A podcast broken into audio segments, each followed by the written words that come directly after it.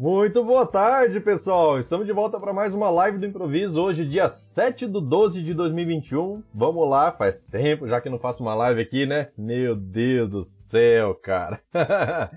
então vamos que vamos, pessoal! Para quem não conhece, a live do improviso é uma live onde eu tento responder o máximo de perguntas possíveis de vocês, certo? Então façam suas perguntas. Pode ser aí no Facebook, no YouTube, no Instagram. No caso do Telegram tem que ser por áudio, certo? Então eu vou tentar aqui o máximo acompanhar o chat de todo mundo, certo? YouTube e Facebook aparece o chat aqui na tela mesmo da, da transmissão, né? Então basta escrever que vai aparecer aqui. No caso do Instagram, às vezes ele dá um probleminha e aí eu tento acompanhar aqui da forma que dá, certo? Então, fiquem à vontade para poder escrever a dúvida de vocês. Lembrando que agora, para poder enviar alguma mensagem aqui no YouTube, precisa se inscrever. Ah, isso é o YouTube que está pedindo? Não, sou eu. é um meio de vocês poderem contribuir aqui com o trabalho que eu faço no YouTube, certo? Então, ajuda bastante, pode acreditar que ajuda bastante. É só clicar em se inscrever automaticamente já vai liberar a opção de escrever o chat aí, beleza? Então vamos lá, o Laerdes já mandou mensagem ali e falou assim: Laerdes de Cariacia, Cariacia, Espírito Santo, Cariácia, não sei, desculpa, não sei falar o nome da sua cidade. O R. César falou: Boa tarde, Edson. Boa tarde, seja bem-vindo. Cara, deixa eu atualizar esse chat aqui, porque esse vermelho não tá combinando com esse verde, tá ruim de enxergar, hein? Isso que eu tô de lente, hein? Então, pera aí, deixa eu atualizar aqui e já vou ler sua mensagem, tá? Deixa eu vir aqui. Onde que atualiza aqui agora esse negócio? vamos lá, vamos lá, vamos lá. Chat Instagram. Não, não é chat Instagram, é o chat comum, por isso que eu não tô achando. Ah, agora sim, ó. Pronto, atualizei, beleza. Agora já vou ver aqui pelo YouTube. O R. Falou assim, ó, lá no YouTube. Sugestão de vídeo para o canal. Instalar Firebird na máquina Linux da VM. É, Always Free da Oracle Cloud. É interessante, cara. Nem conhecia essa VM aí, hein? Eu já conheci, no caso da Oracle, eu conhecia a VirtualBox, né? Já instalei na VirtualBox, inclusive, fiz teste e não gostei do resultado. Achei bem fraco, por quê? Porque, no caso, pelo menos da versão free, tá? Pelo menos da versão free. Não sei, acho que tem versão paga deles também. No caso da versão free, eles é, não têm suporte a SSD NVMe. E aí ficou bem lento aqui para mim, tá? Então, fica a dica aí. Se for utilizar uma VM gratuita aí para fazer testes, alguma coisa, e você tem SSD, dá preferência para o VMware. Nesse caso, foi interessante você falar isso, porque eu não conhecia essa da Oracle. Deixa eu fazer o seguinte, ó. Vou anotar aqui, para não esquecer, senão depois eu esqueço. Espera aí. Deixa eu pegar aqui. Vou copiar essa mensagem inteira. Show de bola, show de bola. Pronto, anotado. Sugestão número 1 um já anotado. Quem tiver sugestão de vídeo pode mandar, tá? Sempre bem-vindo. Afinal, eu estou aqui para responder dúvida de vocês e não. Quando não tem dúvidas, daí o que, que eu faço? Eu simplesmente vou inventando conteúdo da minha cabeça, né? Dá bastante coisa legal, mas é, quando é direcionado especificamente a ajudar um, um, a um problema que está acontecendo, alguma coisa assim, fica melhor, né? Então vamos lá, deixa eu ver aqui. O R. César mandou ali também. Seria interessante também medir a performance dessas VM gratuita, como foi feito com a VM da Saving Cloud. Show de bola. Então eu acabei de comentar aí, já fiz a, o comparativo de versão da VMware e do, é, do, do, do, da VirtualBox, certo? VMware saiu muito melhor. Eu não tenho Hyper-V aqui, meu Windows é o Home, o Windows Home não vem. O Hyper-V só vem no Windows é, Pro. E aí acaba que eu não consegui testar ele, né? E também não vou fazer é, ativação ativação daquela clandestina para poder fazer esse teste, tá? Então, é, mas essa essa da Oracle, Always Free, deve ser. Eu, será que é sempre livre no caso de, tipo, sempre grátis no caso de, de, de tipo, Always On, vamos dizer assim? Acho que não, deve ser sempre gratuita, né? Mas beleza. Vou fazer o teste sim, tá? Marquei ali já na, na sugestão de assuntos e vamos testar. É, o Fernando, daí já é a mensagem do Fernando ali, que já está na tela. Falou assim, ó. É, é, possível fazer uma migração de banco de dados Firebird para Oracle sabendo apenas SQL ou preciso estudar algo mais? Cara, é possível sim, tá? É possível. Por quê? Assim, você precisa ter uma ferramenta que faça essa migração para você poder exportar esses dados. Porque assim, cara, o próprio IBExpert ele tem a possibilidade de você exportar os dados tudo em arquivo texto. Só que, cara, para um banco de dados gigantesco, arquivo texto não é até ficou parecido. Banco de dados, banco de dados gigantesco, um arquivo texto não é o ideal para você colocar um monte de dados lá, até porque uma tabela que tem milhões de registros vai sobrecarregar um arquivo texto, tá? Normalmente editor de texto comum, texto simples, não suporta muito, muito gerenciamento de muita, muitos dados lá, né? Então, o ideal seria utilizar ferramentas específicas para isso. Uma ferramenta muito boa, muito, muito, muito boa, é o Pentaho, tá? O Pentaho te permite se conectar em vários bancos diferentes, incluindo Firebird, MySQL, Oracle, SQL Server, Postgre, cara, tem inúmeros bancos lá, Sybase, eu sei que tem lá. Tem uma lista gigante de bancos de dados. Que você pode se conectar em, em bancos de dados diferentes, fazer select em uma tabela de um banco A pro, e mandar esse select fazer é, para o banco B, certo? Mandar esse resultado desse select para o banco B em formato de insert. E essa ferramenta, que é o Pentaho, ela é totalmente visual, certo? Ela te ajuda, certo? Você pode escrever o select lá dentro, pode ter intervenção de código e tudo mais. Pode fazer tratamentos, ó, onde você encontrar esse valor, mude para esse, onde você encontrar esse daqui, busca FK desse cara aqui em outra tabela, tabela tal. Cara, tem muita coisa que dá pra fazer no Pentaho. E aí você salva esse script em um arquivo de script, né? salva esse script, é, eu chamo de script, mas assim, é, você determina qual é o script de migração, por exemplo. Por quê? Primeiro você estuda o banco de dados de origem, depois você estuda o banco de dados de destino, daí você faz toda a integração, faz os seus testes em bancos de teste, né? E aí você precisa é, deixar tudo pronto. Então você tem como salvar todo esse plano que você criou, que é um script, eu chamo de script de execução. Você pode salvar ele e na hora que você precisar enviar esses dados para produção de fato, você para o banco, manda rodar o script, dá um play nele e ele já sai mandando tudo. Você controla, inclusive, de quantos em quantos registros ele vai dar commit. Isso faz total diferença, tá? Então, cara, Pentarro tem um vídeo sobre ele no meu canal. Eu não sou especialista em Pentarro, mas eu já vi tudo o que ele pode fazer. Né? Já testei bastante no passado, tá? Então, é uma ferramenta é, gratuita aí para você poder utilizar e vai, vai fundo. Cara, Pentaho, no... até hoje eu nunca vi ferramenta melhor para fazer migração de dados, tá? Então vamos lá. Deixa eu ver, deixa eu ver. É o Camilo falou assim: meu caro, hoje tenho dois bancos que preciso integrar é, cadastro entre esses bancos DFB 2.5. Hoje faço via trigger chamando uma SP rodando external database. Teria uma forma melhor? Tem, tem sim, tem sim. Camilo, eu preciso te perguntar uma coisa. Você já é aluno do treinamento de PSQL? Vou, já vou te respondendo, tá? Porque senão tem um delay, demora tal. Mas é o seguinte, eu já fiz um evento aqui no canal mostrando exatamente isso. Porque assim, quando você precisa fazer integração de um banco para o outro, se você der um insert por vez, isso pode demorar um pouco. Ainda mais se você estiver em nuvem, tá? Não sei se é o seu caso. Deixa eu ver. Acho, é, não sei se está no mesmo, na mesma rede, né? Mas é, se não tiver na mesma rede, aí o problema se agrava. Porque se você precisa passar muitos registros de uma tabela para outra, de um banco para outro, que está em, em, redes diferentes, fica complicado. Por que, que eu te perguntei se você já é aluno? Porque essa aula eu já, já fiz, tá? O que, que eu faço? Eu faço um método de transferência que também usa o OnExternal, utilizando o recurso do Firebird 2.5, também utiliza sem problema nenhum tá? Também funciona sem problema nenhum. E, e esse, esses, é, esse recurso, esse, esse método que eu utilizei, por exemplo, vou te dar um exemplo prático que foi o que eu rodei lá, testei ao vivo, inclusive com o pessoal que foi durante o evento. Eu peguei uma tabela de produtos minha, de testes, é, com 10 mil produtos, tá? Vários campos lá, descrição, nome, é, o ID, é, vários campos, certo? Preço e tudo mais. E aí, é, data de cadastro, enfim. É, desses 10 mil registros, transferindo daqui do Mato Grosso do Sul, onde eu tô, Campo Grande, né? Para São Paulo, que é onde ficava o servidor, que é lá o mesmo parque de servidores, no caso o servidor da Saving Cloud, né? Mesmo parque de servidores da Microsoft, da, da Oracle, da Oracle não, da, da Google, da, da Oracle não sei, na verdade, né? Se eles têm lá. É, da AWS, tá? Fica tudo junto, mesmo lugar.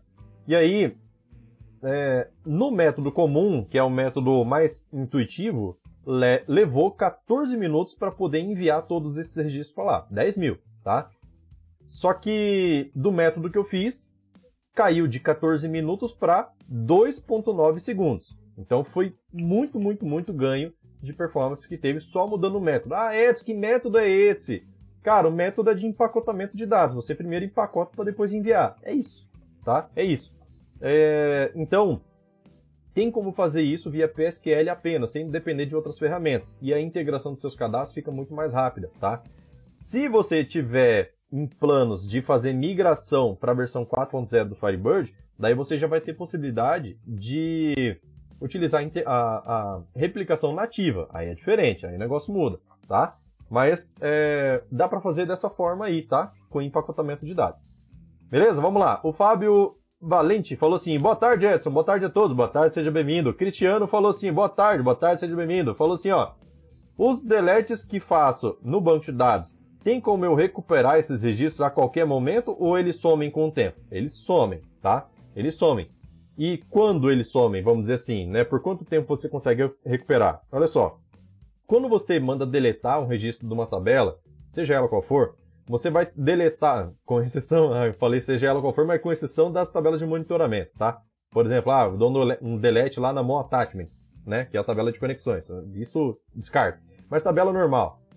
Quando você dá um delete numa tabela, você não, num, num registro de uma tabela, em alguns registros, você não está removendo eles fisicamente do arquivo do banco, do disco, exatamente naquele momento. Não tá, tá? Ele é marcado para exclusão. Por quê? Porque próxima vez que for passar um garbage collector lá dentro dessa tabela, daí ele vai perguntar: quem aí tá pronto para ir embora? daí os registros lá que foram marcados para deleção, eu, né? Aí ele coleta todo mundo, põe no trenzinho da alegria e manda embora, certo? Daí ele elimina todo mundo. Aí o que que acontece? a analogia foi boa. Mas aí, o que, que acontece? É... Quando que acontece esse garbage collector? Toda vez que você tenta dar um select, um update numa tabela que tem registros marcados para deleção, o garbage sai passando, sabe? Então, é curto o espaço de tempo. Se você tenta deletar uma tabela produtos e em seguida faz um select, beleza, já passou o garbage, certo? Agora, se por acaso fez uma deleção muito grande e você percebeu que fez um, um, uma coisa errada, por exemplo, ah, não era para ter deletado, né? Então, o que, que você pode fazer? Para tudo que você está fazendo e busca aí ferramenta da IBSurgeon, First Aid, tá? First Aid é uma ferramenta de recuperação de base que também vai te mostrar quais são os registros que foram deletados que ainda não foram é, removidos pelo Garbage Collector. Entendeu? Então, é isso. Fora isso, cara, não sei outra forma de acessar esses dados aí. Mas assim, é difícil, viu? Difícil, porque se o Garbage Collector passou, é difícil de conseguir recuperar. Vamos lá. É, deixa eu ver, deixa eu ver.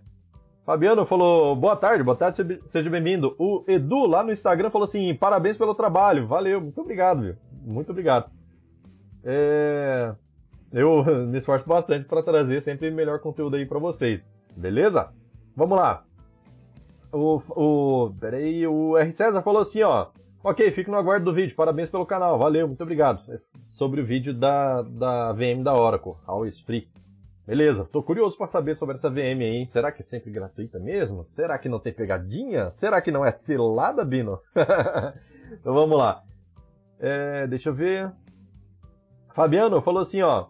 É, tabela mãe tem vários filhos. Select na mãe mas quero saber se tem filho X. É, hoje faço com o Group By, funciona, mas o Group By entendo que tem uma certa lentidão devido à quantidade de filhos. É, tem outra. Ah, tem outra forma? Tem, tem sim. Utiliza o if exists, né? Não, na verdade não vai ter um if, né? Vai ser só o exists. Então, lá dentro do. Você vai fazer um select na sua tabela mãe, não vai juntar com a filho, certo? Vai só na mãe, não vai juntar com a filho e vai colocar lá where o exists, certo? Where exists, abre parênteses, coloca select from tabela filho where id mãe igual mãe.id, certo? Quando você fizer isso, o exists automaticamente só vai ler um registro, desde que seja indexado, tá? Ah, encontrou um, significa que existe. Precisa ler os outros para saber se existe ou não? Não, você já viu que existe. Então, já viu que existe, então cai fora, certo? é, encontrou um filho, então manda mostrar a mãe. Ah, mas o filho tem que ter uma característica específica. Beleza, então faz um novo filtro lá dentro do seu Exist, do Select que está dentro do Exists, para você poder determinar. Ó, eu quero que encontre um filho dessa mãe aqui, que um filho da mãe, quero que encontre o um filho da mãe com uma característica X, onde o campo tal é igual a X. Beleza, então se ele encontrar o primeiro, cai fora, já não lê mais ninguém dessa tabela. Então, você vai ver a sua performance vai melhorar demais. E eu sempre bato na tecla aqui do, pro pessoal que é o seguinte: cara, o jeito que você escreve seu script é extremamente importante para você ter melhoria de performance. Não basta fazer indexação, não basta arrumar Firebird.conf, não basta colocar SSD, não basta aumentar a memória RAM do servidor. Se você não tem select bem escrito, você corre o risco de ter lentidão. Porque você vai fazer leitura desnecessária. Entendeu? Não adianta. Você, precisa ter cuidado na hora de escrever os scripts. Não estou dizendo que é o seu caso, tá? Mas é, precisa ter bastante cuidado. Cada select que você vai fazer, pô, eu sei que o tempo é corrido, né? Vida de programador, bicho, é trocar pneu com o carro andando. Só que você precisa ter esse cuidado de escrever os seus scripts com, com tempo, tá? Reserva um tempo. Isso não é tempo gasto, tempo investido para que quando chegar lá na ponta fique assim, ó, bala, certo? Então eu sempre bato na, na, na, na, tecla aqui de que precisa cuidar bastante do jeito que vocês escrevem, tá? Então vamos lá. É, deixa eu ver, deixa eu ver. É, o Lincoln falou assim: boa tarde, mestre, boa tarde, seja bem-vindo. Lindomar falou: boa tarde a todos, boa tarde, seja bem-vindo. Fernando falou assim: deixa eu ver, ótima dica, vou pesquisar sobre o Pentarro, valeu, show de bola. Cara, nossa, vai fundo, bicho, você vai ser feliz. Lindomar, olha, eu devia ganhar dinheiro com isso, mas eu tô oferecendo, oferecendo não, tô indicando versão gratuita, né? Então, sei lá. Vamos lá, deixa eu ver. É... Deixa eu ver, deixa eu ver. Lindomar falou assim: Edson, que bom que está bem de saúde novamente. Já tô quase zero, quase bom já. Quase bom, quase 100%. Mas tô, nossa, bem melhor, cara. Fala pra assim, pra quem não, não entendeu, né? É, no, eu falei no vídeo anterior, vídeo de ontem, que é o seguinte, cara, quando eu faço evento de PSQL, já, já não é a primeira vez que isso me acontece, já, já aconteceu duas ou três vezes, não me lembro agora se foram três. Duas é certeza, tá? Foi essa vez e a, a outra vez também aconteceu. Sempre que eu faço um evento de PSQL aqui, meu amigo, cara, meu, minha cabeça fica a mil. Eu não durmo direito, não, sabe, não consigo fazer, as, não consigo pensar, raciocinar, raciocinar direito. Na verdade, minha cabeça fica tão acelerada que eu quero. Tem muita coisa para resolver e eu faço tudo sozinho aqui, né? Então. Beleza. Segue o evento, rola tudo 100%, porque sai tudo. Porque eu me preparo bastante para poder fazer o, o evento, então. É, sai tudo como planejado, normalmente, tá? Daí, depois que acaba o evento, é incrível. Acabou o evento, beleza, eu penso assim, beleza, agora eu posso descansar um pouco, que já passou, já passei todo o conteúdo, tudo. Aí, meu amigo, aí a imunidade, ó, vai lá embaixo. E aí, às vezes eu adoeço. Já aconteceu duas vezes já, é, é incrível. Teve um evento que não aconteceu porque eu já estava esperto. Porque eu já ouvi falar sobre isso, né? Sobre o emocional, né? Influenciar tudo. Daí eu eu comecei, eu me cuidei durante o evento. E nesse último evento eu nem lembrei disso, cara, nem passou pela cabeça. Aí eu pensei, ah, acho que não vai dar nada, não, né? E acabou que nem nem, nem me cuidei. Aí aconteceu, aconteceu aconteceu, eu adoeci aí, fiquei ruim, mas é, ontem já estava bem melhor, hoje já estou quase 100%. Beleza? Então vamos lá. É... Laécio falou assim, ó. É, boa tarde, Edson. Boa tarde, seja bem-vindo. Qual a melhor maneira de armazenar anexos, PDF, imagens, etc? Pasta no disco gravando o caminho no BD e usar o UID para montar anexo ou em blob? Eu prefiro blob, viu? É, tem uma tabela só para campos blob é mais otimizado? Com certeza. Por quê? Porque veja só, o, na verdade assim, o campo blob, por padrão, ele não é armazenado da mesma forma que é armazenado qualquer outro tipo de dado. Então, char, varchar, integer, bigint, data, timestamp, qualquer coisa assim, ele é armazenado dentro dos, das páginas do banco. Sabe aquele page size que você define qual é o page size do banco? Então, cada é, vez que o seu, banco vai crescer, ele vai criando várias páginas daquele tamanho.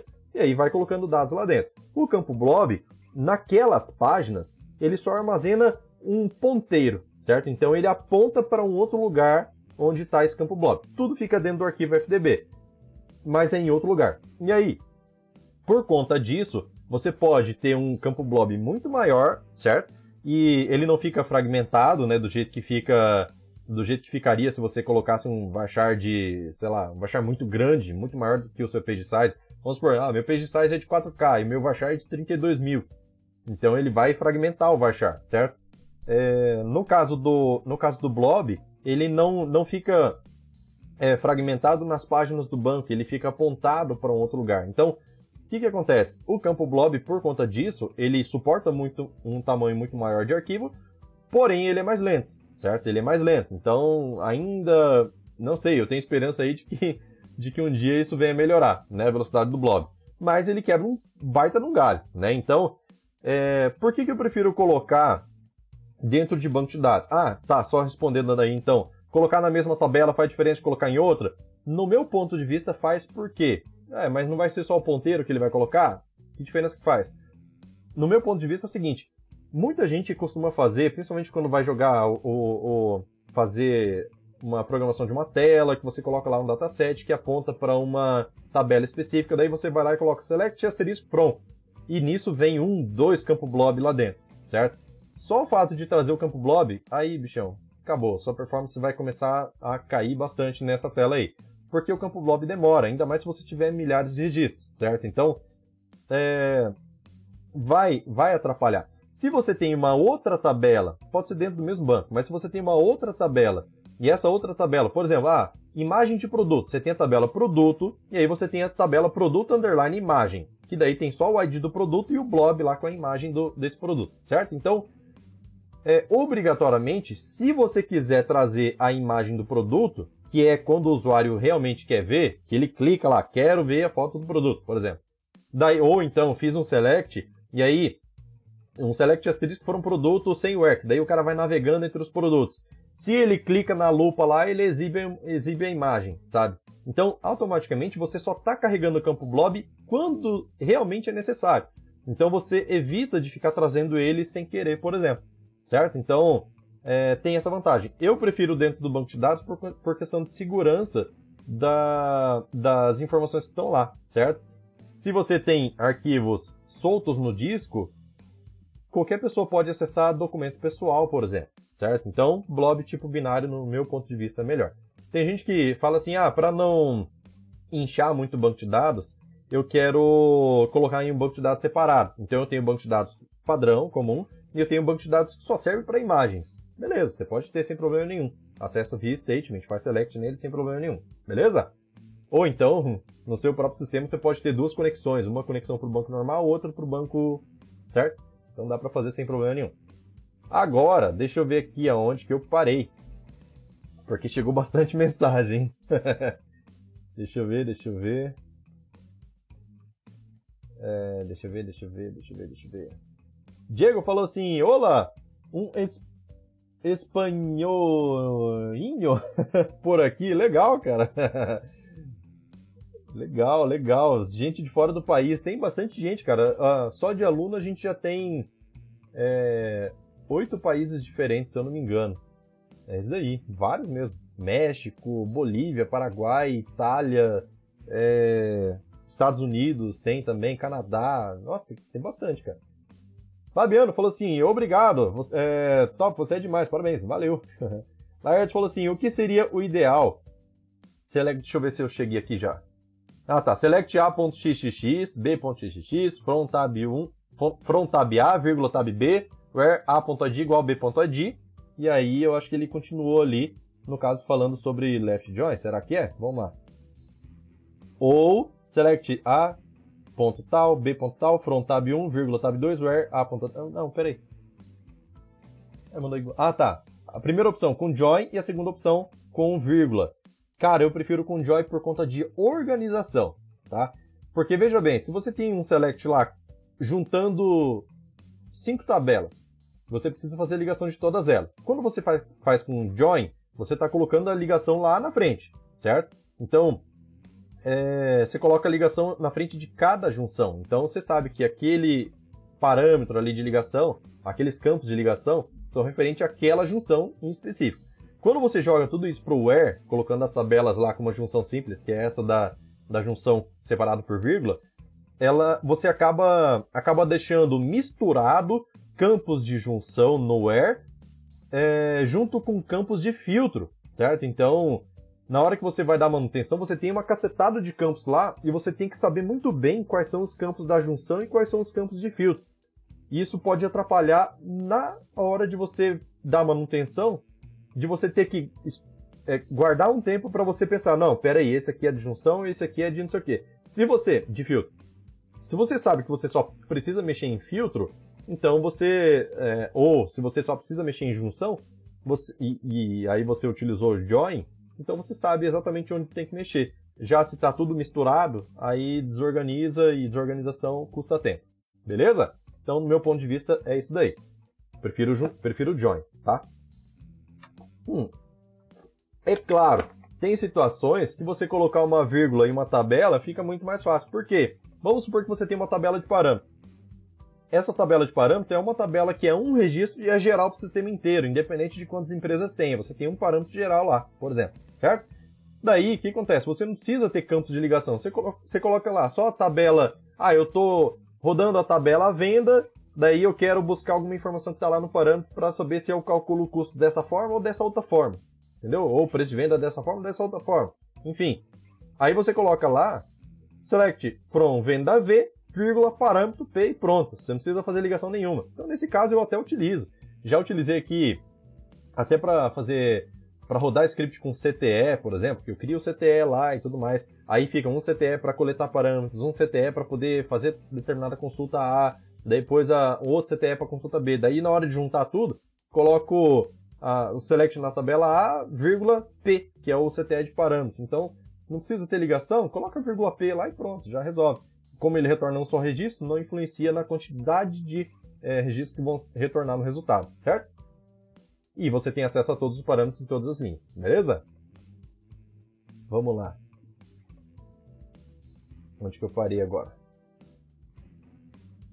Na mensagem do Rafael, vamos ver. Passou já, então deixa eu ver aqui pelo YouTube. Rafael falou assim, ó. Tem esse select, aí colocou ali select ID nome from clientes where ID not in select cliente from lista é, where tipo igual a 2 o select está lento. O campo cliente não está indexado. Começa por aí. Começa por aí, mas tem como melhorar. Eu devo indexar o campo ou juntar a outro formato chave primário. Você deve indexar o campo, tá? Deve. É, é necessário. Se você está utilizando esse campo como filtro de pesquisa ali, você tem que indexar ele para você ter uma velocidade maior. Isso já vai melhorar. Mas, se a sua tabela lista é grande, então, é, é, sugiro fortemente você também trocar pelo Not Exists, certo? O, você está uti utilizando Not In. Utiliza Not Exists. E aí você faz o filtro lá dentro. É, dentro desse Not Exists, né? Porque daí, cara, você faz. Aí você vai ver como vai, vai melhorar bastante.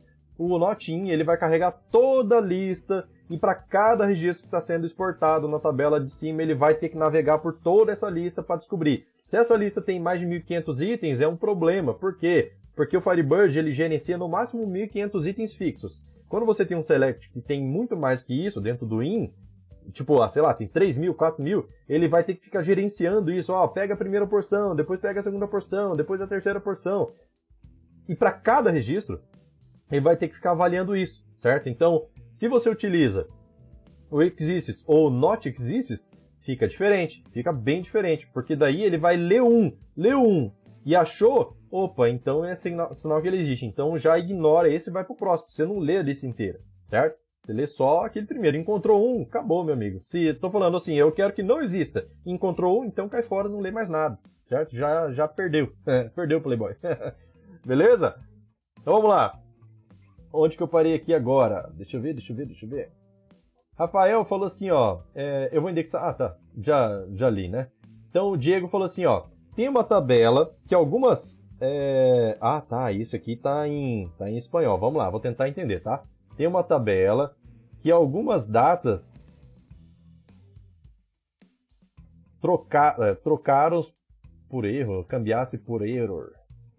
Deixa eu ver aqui, ó. Ah, foi, foram trocadas por erro e passaram a ser 30 de 12 de, de 1899. É, estou atualizando uma por uma, manualmente. É, tem uma consulta que troca a troca para data correta. Deixa eu ver. Vamos lá, tá em espanhol, vamos lá, hein? Deixa eu ver só onde eu parei aqui.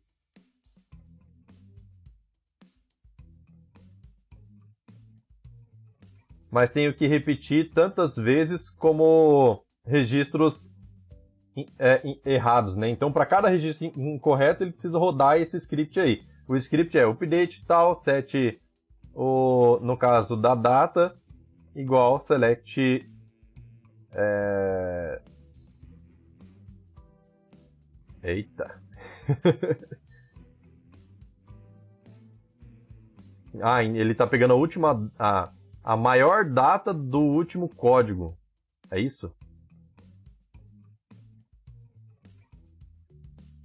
Entendi. Maior data do último código. É, por isso. Nossa, cara.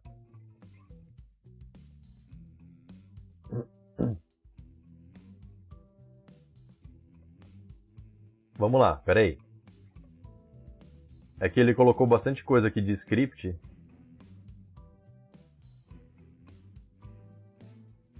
Olha só, né, no YouTube é bem complicado de entender aqui porque ele mistura tudo. É... Ele quer fazer de uma única vez, olha só. Então, qual que é o melhor script para poder fazer correção? Olha só. Hum, deixa eu ver. Eu vou achar um vídeo aqui que eu acho que vai te ajudar. Porque o que, que acontece? É, quando você precisa fazer uma atualização de muitos registros e precisa utilizar um subselect para poder buscar o maior valor, isso começa a ficar um pouco mais complicado, tá? Por quê? Porque, cara, leva tempo, não fica performático, fica bem, bem, bem fraquinho mesmo, assim, bem ruizinho mesmo de mexer, tá? Então, tem um vídeo que eu fiz uma vez, que era um vídeo de comparativo de performance entre fazer um update utilizando subselect ou fazer um update utilizando merge, certo? Então deixa eu ver aqui, ó. Deixa eu ver se eu acho esse vídeo aqui. Ah, já achei. Então, o que, que acontece? Aqui dentro tem um exemplo de como, qual deles é o mais rápido, certo? Só que nesse exemplo, é... nesse exemplo aqui, o que acontece? Eu acredito que vai servir para o seu caso. Se você utilizar o merge, porque como funciona o merge? O merge você faz um select e o resultado desse select você consegue fazer a inserção ou atualização em cima de uma outra tabela, certo? Então você faz um select buscando qual é a data correta para o seu caso, e aí você faz uma listagem. Ó, eu quero pegar numa listagem de todos os, os registros que eu tenho nessa tabela, e aí, onde está trazendo 30, 30 do 12 de 1899, busca a data correta. Então, se você consegue fazer um select que retorna todas as datas corretas, Beleza, resolveu o problema. Por quê? Aí é só encaixar no merge e aí você consegue fazer a atualização, beleza? Então, o vídeo é esse daqui, ó. Coloquei aqui com o título o que é mais rápido, merge ou, ou update com subselect. Tá? Então, dá uma olhada nesse vídeo aí, eu acredito que ele vai te ajudar bastante nessa situação, tá? Provavelmente vai resolver. É... E vai fazer de uma vez só, tá? Certeza que vai fazer de uma vez só já fiz algumas situações, inclusive na versão 3.0 do Firebird você consegue fazer uma montagem de um script e esse script, se ele é, se ele encontrar algum, vamos supor, fiz uma listagem de produtos, vamos supor que são produtos que eu não quero mais utilizar e eu vou deletar esses produtos porque foram cadastrados de forma incorreta. Então faço uma listagem, coloco o where, faço uma junção desde que não tenha nenhuma venda, desde que não tenha sido utilizado nenhuma entrada, isso aqui. Então você consegue é, é, fazer uma listagem assim, beleza. Então, de toda essa listagem, manda deletar se ele encontrar esses, esses códigos de produto na tabela produto, certo? Então você consegue fazer isso com o merge, fica bem bom, bem bom. A partir da versão 3.0 consegue deletar registros que você encontrou numa listagem, certo? Então vamos lá. É engraçado porque o merge, ele é o sentido de unir, né? De juntar duas tabelas. Só que no caso do, do merge, você consegue juntar duas consultas e aí você decide o que você quer fazer. Você quer fazer um update, quer fazer um insert, quer fazer um delete? Decide, certo? Então vamos lá. Diego, qualquer coisa, se não der certo aí com você, é, posta esse, esse script completo seu e a sua solicitação na comunidade do Facebook, porque lá na comunidade do Facebook é, fica mais fácil de observar o, os detalhes e tem bastante gente lá para comentar também, tá? Então aqui no YouTube eu sei que o chat é limitado a 200 caracteres, tem que ficar separando script, ele não traz indentação certa, então fica mais complicadinho mesmo. Ou de repente lá, não sei se você já é aluno, é, pode postar lá na comunidade, tá? Na comunidade lá do, do, dos alunos de SQL, de PSQL, não sei se você é aluno de algum desses treinamentos, mas pode postar sem problema nenhum, tá? Então deixa eu ver aqui, ó. É, deixa eu ver, deixa eu ver. O Leandro falou assim, ó. Boa tarde, como posso usar GSEC junto ao Delphi para cadastro de usuário no FB 2.1? Tem algum lugar para seguir um exemplo ou algo do tipo? Desde já, obrigado. Nunca utilizei, tá? Nunca utilizei. No Firebird 3.0 é mais fácil, porque você se conecta no banco e roda scripts de é, create user, alter user, drop user, essas coisas assim, né? É, com o GSEC, como ele é uma ferramenta de executável, você precisaria encontrar alguma coisa no Delphi. É... Se eu não me engano, existe uma função chamada Shell Execute, cara. Faz tempo que eu não mexo com isso. Mas Shell Execute, talvez essa função você consiga rodar algum comando do GSEC, certo? E através disso você consiga enviar parâmetros para ele, sabe? É, assim, depois de conectado, né, enviar parâmetros de criação, add, user, tal, e assim por diante. É... Talvez, talvez isso dê certo, tá? Procura sobre Shell Execute. Eu não sei se ela vai te permitir rodar comandos depois de já ter é... aberto o, o, o prompt, vamos dizer assim, simular o prompt, né? Porque o que, que acontece? Pode ser que a Shell Execute simplesmente chame o aplicativo e sai fora mas pode ser que tenha alguma outra função que te permita abrir e depois de aberto, manter aberto e mandar comandos lá e esperar, fazer o comando, ou simular o enter, alguma coisa assim, sabe? Então eu imagino que assim pode dar certo. É, deixa eu ver, deixa eu ver. Laércio falou assim: obrigado pelas respostas, Edson. Você é nosso mestre orientador dos, das, de melhores práticas com Firebird. Valeu por compartilhar o conhecimento conosco. É... Wiki Edson FB. Valeu. tamo aí, tamo aí. A live de improviso é boa por causa disso, porque a gente já, já pega a pergunta aqui e já manda a resposta. Beleza? Vamos lá. Rafael falou assim, ó. Como setar o char7 com alter table no Firebird 2.5? Eu tentei usar o alter table, mas não definiu nada. É... Aí, o que, que acontece? Olha só. O Alter Table vai te permitir alterar o charset padrão do banco de dados, só que isso não vai alterar, na verdade, na verdade, na verdade, na verdade, Alter Table, é, você não altera o charset. Você, você tem o Alter Database para poder alterar o charset padrão, certo? Então você altera o charset padrão para que os próximos os próximos campos que você for criar do tipo texto, aí eles vão assumir esse novo charset. Mas o que é antigo vai continuar assim. A única forma de você, é, de você alterar o share set do banco de dados inteiro é recriando ele, tá? Então você precisa recriar a sua estrutura, por exemplo, vai lá, extract metadata, daí na hora de criar o seu banco de dados já manda criar com o share set correto, daí você altera todos, se tiver alguma menção a algum share set específico em alguma tabela, talvez precise alterar isso com Ctrl, uh, Ctrl R né, para substituir, para dar um replace. É, tem um vídeo meu, inclusive, que eu mostro como fazer a alteração de charset. Essa. Ah, que é justamente. É, acho que é o único vídeo que eu fiz a respeito disso. Que é justamente fazendo ele. Ele. É, recriando o banco. Certo? Recriando o banco. É o jeito, cara. É o jeito. Tá? Deixa eu ver aqui, ó. Assim como existe como alterar o charset padrão da base também existe como alterar o colete padrão do charset. Então, ah, eu uso o Windows 5.2, só que toda vez que eu uso eu tenho que definir o colete WinPTBR, porque ele sempre vem também com o colete Windows 5.2. Então tem como alterar. Ó, toda vez que eu utilizar o Windows 5.2, traz o, o InPTBR como colete, certo? Tem como. Deixa eu ver aqui, ó. Tá tudo certo, tudo certo, beleza. Deixa eu ver, deixa eu ver. O Mário falou assim, ó, boa tarde, pulou a minha. Putz, cara, desculpa. Vai de novo, beleza. que bom. É, quando usar roles no seu ponto de vista em um RP? Cara, se você faz...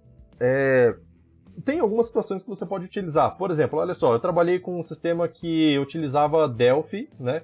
E utilizava a User Control. É muita vantagem, por quê? Porque a User Control ela cria usuários sempre no banco de dados. Então, existe o usuário lá dentro do banco, e cada usuário está vinculado a uma role. Para quê? Para quando você for definir acessos, você possa definir acessos a tabelas específicas somente para role. E todo mundo que está vinculado a role já automaticamente ganha esse acesso, certo? Então é como se fosse grupo de usuários no Windows, certo? Então, ah, todo mundo que você inclui no grupo administrador vai se tornar um administrador automaticamente, certo? Você não precisa se preocupar em dar acesso. Ah, o usuário saiu da empresa. Preciso remover todos os acessos desse usuário? Então só arranca ele fora do grupo e acabou certo? Então, é, funciona assim com relação a role. E... Ou então deleta o usuário, né? Mas o problema de deletar o usuário é que daí você perde um histórico, de saber quem foi que mexeu em tal coisa. Então, é, então assim, é... Role é interessante também em outras situações. Ah, mas eu sempre me conecto com, com o usuário administrador. Não se conecte sempre com o SysDBA, tá? Isso daí é perigoso. Por, por, por é, com relação à segurança, tá? Se conecte, procure se conectar com um usuário que seja administrador, já que você quer usar um só, mas que ele tenha acesso só àquela base, mais nada. Outra forma que é interessante de você ter é... mais segurança no banco com o uso de roles é o seguinte: vamos supor que você tenha alguma alguma aplicação de terceiros, certo? Você tem um terceiro que você permitiu integrar com o seu sistema, certo? Então ele vai fazer algumas consultas no seu sistema e, e não é só um, pode ser mais de um usuário, por exemplo, mais de um sistema. Então, nesse caso você pode criar uma role, que é a role de integração, que vai dar acesso ao usuário X e ao usuário Y para fazer a consulta em determinadas views que você criou e nada mais do banco de dados, certo? Então a pessoa só vai conseguir executar aquelas views, aquelas que você definiu, é, por conta da role. Então tem essa vantagem, certo? Então, é, fica, fica bom de usar role dessa forma aí por conta de você economizar tempo, né? Fica mais organizado. Se você faz o seu controle de usuário dentro da aplicação em alguma tabela específica sua, beleza, nada de errado.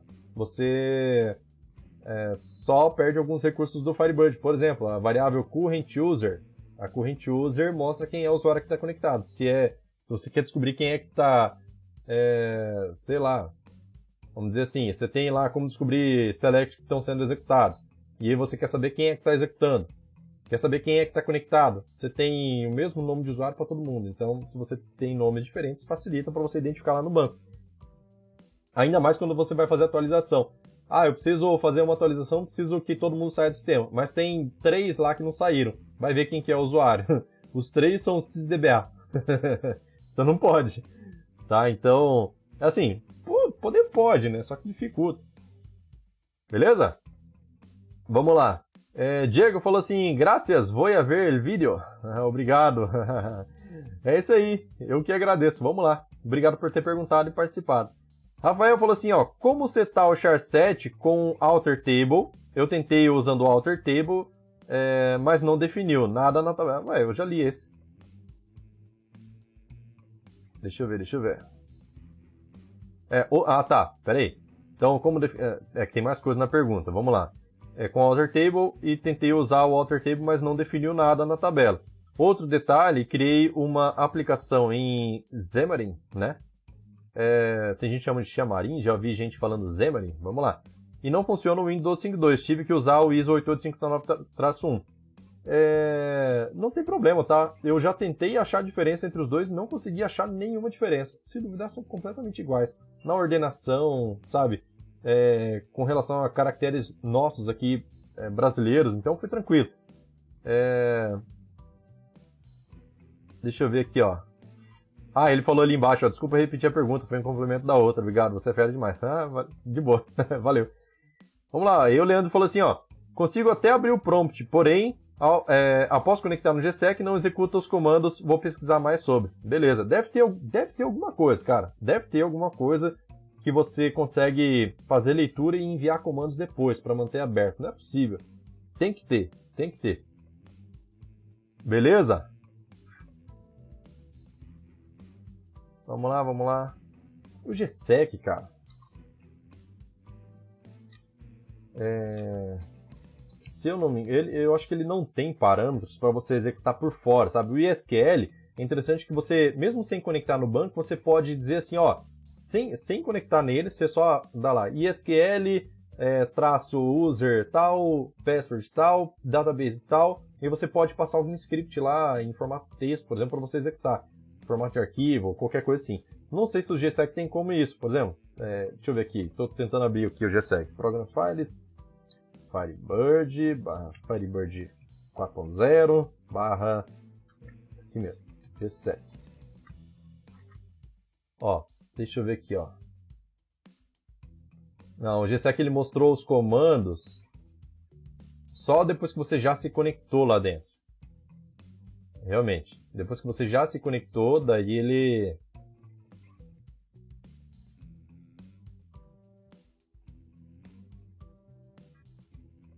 Não, cara, olha só, o GSEC, vamos lá.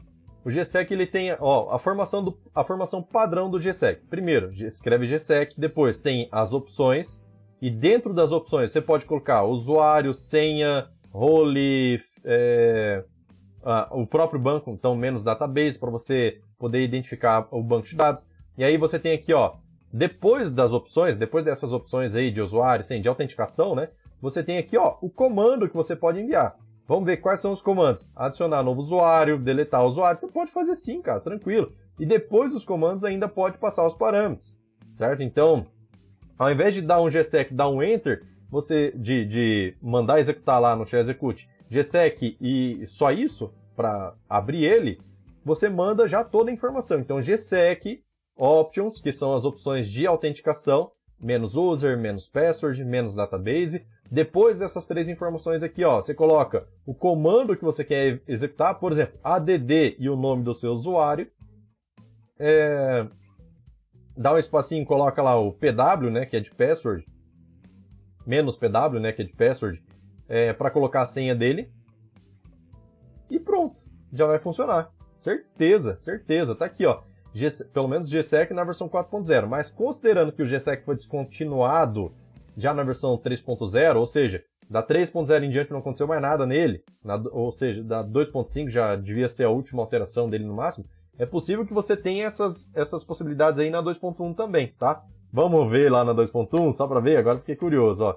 Firebird 2.1, vamos lá, barra bin. É... Vamos lá, 2.1 barra bin gsec, menos interrogação.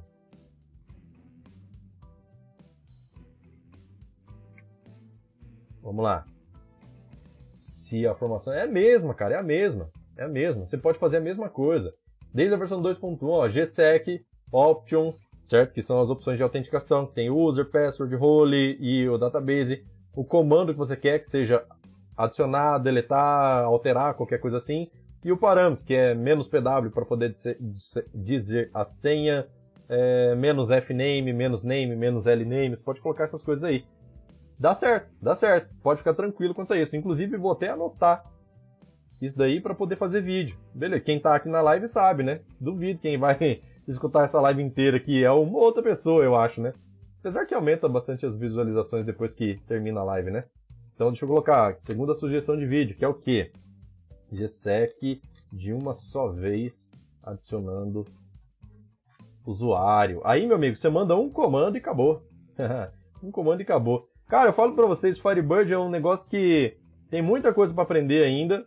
Eu, no caso, tem muita coisa para aprender e os caras já pensaram em muita coisa, muita, muita, muita coisa. A gente pensa que os caras são ah, que, o, que o Firebird é, é, Ah, é banco de dados fraquinho. A gente não, né? Eu sei que não. Mas tem muita gente que pensa, ah, Firebird é um banco de dados fraquinho. Pô, os caras já pensaram em tudo. Desde a versão 2.1 já tinha isso, de de executar comando lá de, de uma vez só, para facilitar aí. Beleza? É, Leandro falou assim, ó, consigo até abrir o prompt. Tá, já li. O Rafael falou assim, ó, tá, já tinha li também. Newton falou, boa tarde, boa tarde, seja bem-vindo. Faltam 10 minutos, galera, e acabaram as perguntas? Meu Deus do céu. Então vamos deixar like aí e já deixa eu passar um recado aqui que eu não passei até agora. Olha só, para vocês que estão aqui, que gostam de acompanhar a live, é o seguinte: na semana que vem, dia 14, próxima terça-feira, vai ter uma live especial aqui com o Alexei Koviazin, que é o diretor da IBSurgeon. Aí, meu amigo, você pode fazer qualquer tipo de pergunta pro cara, porque o cara manja. Ele é russo. Ele é russo, mas ele fala português. Ele faz três anos já, pelo que eu já tô sabendo, né? Faz três anos que ele, que ele é, tá aprendendo português, ele já consegue conversar de boa, ele lê também aqui pra gente. É, lê, lê em português aqui sem problema nenhum, que a gente escreve. Alguma outra coisinha ele não entende, mas é só falar com outras palavras e pronto. Então, quer fazer pergunta pro cara, ó, sobre o.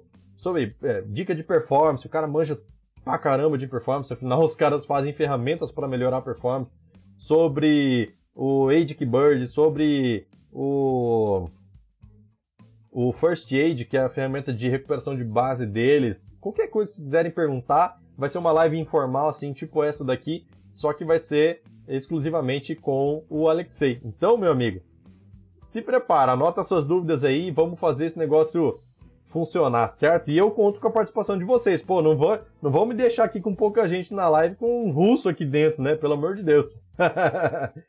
Eita, rapaz, o cara é convidado de honra, né? Na verdade, é, ele já teve uma vez aqui no canal. É, foi bem legal, teve umas 80 pessoas participando aqui ao vivo. E foi muito 10 que ele anunciou algumas ferramentas da IB Surgeon. É, deles mesmo, né? Aqui, ferramenta gratuita de performance. E aí agora a gente vai falar sobre perguntas desse tipo aqui. Então vocês perguntam, ele responde, beleza? Vamos lá, deixa eu ver. Vamos lá, vamos lá. O Rafael falou assim, ó, só um detalhe, assim, no, no modo depuração funciona o Windows 5.2, mas quando você gera o, o app não funciona. Aí mudei para ISO 8859-1 não sei, no caso do Android deu alguma zica. No caso da do Xamarin. Ah, tá, tá fazendo pro Android. Pode ser que esse charset não esteja instalado lá. Não esteja instalado lá na, no Android, né? Daí ele não encontra. É... Eita, cara. Olha, eu sei que a pasta intl do Firebird, quando a gente instala no Windows, ele tem lá o charset. Só que isso é, é Windows, né? Então, talvez esteja faltando algum charset dentro da pasta de instalação do Firebird. No caso, você deve utilizar Firebird instalado no Android, né? Imagino. Talvez esteja, talvez esteja faltando, talvez não tenha realmente o Windows 5.2 lá. Mas, é, pelo menos tem o 8859-1. No caso da depuração, talvez funcione porque talvez, não sei se ele carrega uma, uma biblioteca do Windows, né? Não sei, talvez. Ou talvez seja a versão do Android, que de repente não tem o char7, porque o char7... Eita, cara. É, assim, realmente, talvez seja alguma... Pode ser muita coisa, né? Mas talvez seja por conta do Android mesmo, no celular. Que legal, cara, que legal. Você está desenvolvendo uma aplicação para para Android com Firebird. Muito legal mesmo. Da hora. Beleza? Mais perguntas aí, pessoal? Vamos mandar. Dá tempo ainda, hein? É, deixa eu ver aqui, ó. Uso do GitHub mesmo. Legal. Do GitHub. De... Já olhou lá no, no site do Firebird? Que lá até a versão 3.0 eu vi que já tem é, versão para. Deixa eu ver. Não, até a 4.0 já tem versão para Android. Deixa eu ver aqui, ó. FirebirdSQL.org. Vamos lá. Downloads. Deixa eu ver, Firebird 4.0. E tem Android ARM64. Então, tá, será que tem a ver com a arquitetura da sua aplicação e da. Acho que não. Acho que não. O que não tem é para Mac ainda. Firebird 4.0 ainda não tem para Mac, mas para Android, Linux, Windows tem, sem problema. Já a 3.0 tem também para para Mac. Beleza? Vamos lá. Newton falou assim, Edson, é, dê sugestão sobre abertura e fechamento de caixa. Aberto e, é, peraí, aberto e fechamento no dia posterior. É data de abertura ou fechamento se se basear-se pelo para relatório? Então, você abriu o caixa num dia e fechou no outro. Qual que é a data do caixa que deve considerar? É, cara, é, eu, na minha opinião, é data de abertura que considera. Você abriu o caixa do dia e esqueceu de fechar, por exemplo. Eu acho que é a data da abertura que deve ser considerada. Né? Mas, assim, de qualquer forma, é, assim, o, o, sistema que eu trabalhei funcionava assim. Ah, abriu caixa, beleza. Então você abriu caixa lá, e aí você tinha vários níveis de permissionamento. Por exemplo, é, permissionamento do tipo o usuário pode sair do sistema com o caixa aberto? Sim ou não? Tá? Então, na hora que ele vai fechar o sistema lá, ele pergunta: Ó, oh, seu caixa está fechado, você não pode sair com ele com caixa. É, aliás, seu caixa está aberto, você não pode sair do sistema com caixa aberto. Então, é... agora, o usuário foi lá e matou o processo. Aí, aí complica. Então, no dia seguinte, existia uma verificação do seguinte: ah, o usuário está tentando reabrir o caixa do dia. Foi aberto o caixa de ontem, não foi fechado. Daí ele chega hoje, nem lembra que ele não fechou, ele vai tentar abrir, certo? Então na hora que ele tentar abrir, talvez ele até fechou é, fisicamente, né? Passou dinheiro lá para ser enviado lá para trás, né? Para a parte financeira, para ser depositado, tudo. Mas ele não anunciou no sistema que foi feito fechamento, né? Falha do usuário. É, então na hora que ele tentar reabrir o caixa, dava, no sistema que eu trabalhava, dava um aviso falando assim, a gente programou um aviso falando assim, ó, o caixa do dia anterior tá aberto. Você precisa fechar ele antes de abrir o próximo, certo? Então a gente não permitia.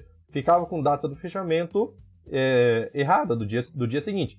Mas a gente sempre considera a data da abertura, certo? É o dia que abriu o caixa. Ninguém abre é, o caixa é, de hoje querendo colocar a movimentação de ontem, certo? Então considera a data da abertura mesmo no meu ponto de vista. Dedé falou assim, ó, no meu sistema conta a data da abertura, ó, mesmo, mesmo caso. Beleza? Vamos lá. 57, dá para fazer mais uma pergunta aí, hein? Bora, pessoal.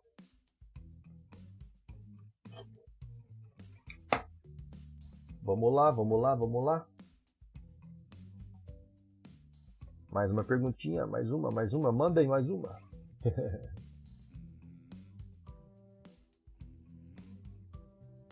Bora, gente. Bora, bora, bora. Pra poder encerrar isso aqui. o Daniel falou assim, ó, no meu sistema funciona do jeito que você explicou. É, é, eu acho que esse é o procedimento padrão, cara.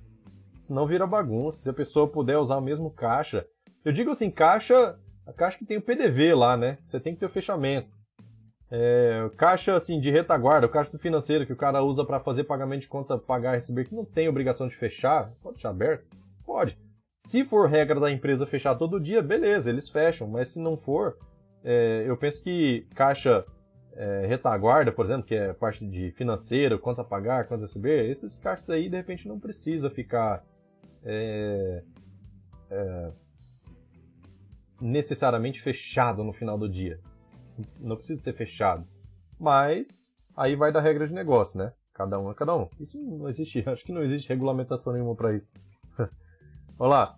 O Franley falou assim, ó. Olá, boa tarde, boa tarde, seja bem-vindo. Me explica como funciona dividir o banco, em da... banco de dados em vários arquivos e se vale a pena. O banco de dados, é... existia a possibilidade, existe ainda, né? Acho que não foi removida essa função de, sub... de, de dividir o tamanho do arquivo, por quê? Porque antigamente só existia FAT32. Você lembra disso? Quando você ia formatar, ela pergunta, vai formatar um pendrive, um disco, um HD, alguma coisa assim, e pergunta, você quer o quê? NTFS, FAT32, FAT16, por aí vai. O FAT32 tem a limitação de arquivo de no máximo 2 GB, 3 GB, uma coisa assim. E aí, o que, que acontece? É... Por conta disso, o arquivo do Firebird ele era sempre foi um só arquivo de banco de dados, né? diferente de outros bancos que são vários arquivos separados. é, que você nem sabe qual é o banco de dados de fato, você vê aquele monte de arquivo lá, você não sabe qual que é. Então, o Firebird, ele tinha a possibilidade de você dividir para que você pudesse crescer o seu banco de dados. Porque senão chegava no limite do sistema de arquivos do seu disco e aí parava de crescer o banco, certo? Não podia passar de 2 GB, por exemplo. Hoje em dia que tem NTFS, acabou, você não precisa mais disso, né? no caso do Windows, né? Você não precisa mais de, de, de divisão de tamanho de arquivo, tá? Então, é, antigamente não é que valia a pena, era que era necessário, era o que dava para fazer. Hoje em dia não precisa mais, não tem mais necessidade de ficar é, dividindo o arquivo do banco, tá? Nenhuma necessidade, beleza? Então é isso. Acho que fechou então, né, pessoal? Olha só, são 13 horas do meu horário, 14 horas de Brasília, estamos pronto para poder encerrar essa live então. Acho que não vai ter mais nenhuma pergunta. Então, já vamos encerrar aqui, galera. Muito obrigado pela participação de vocês. Hoje foi muito legal. Primeira live do improviso depois do nosso evento de PSQL. Foi. Nossa, cara, que evento top que foi. Gostei demais. E acho que o pessoal que assistiu também deve ter gostado, imagina. Mas é isso, então, muito obrigado pela participação de todos vocês. Amanhã tem vídeo no canal de novo. E lembre-se, terça-feira vai ter live com o Alexei Koviazin da IB Surgeon aqui. Avisem todo mundo que vocês acham importante colocar aqui dentro dessa live para a gente já metralhar o cara de perguntas, beleza? Então é isso. Vou ficando por aqui. Valeu, falou, tchau, tchau. Até mais. Fui!